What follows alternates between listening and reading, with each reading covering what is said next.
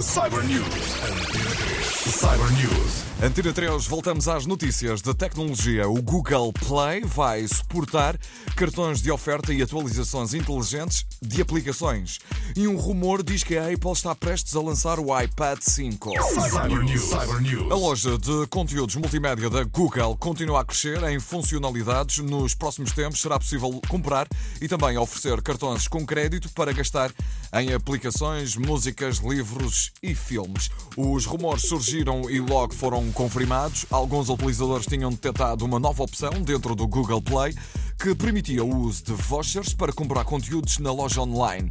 Mais tarde apareceram fotos daqueles que serão os Google Gift Cards, ou seja, os cartões de oferta.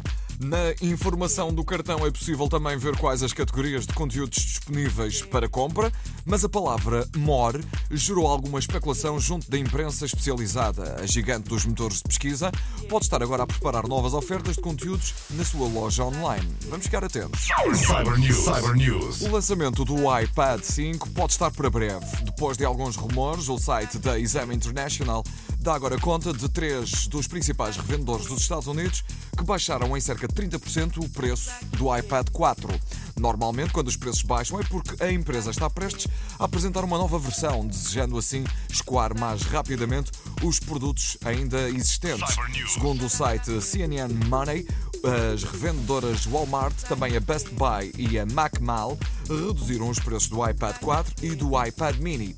Os artigos ainda existentes da versão 3, uma vez que esta já foi descontinuada, também viram o seu preço reduzido.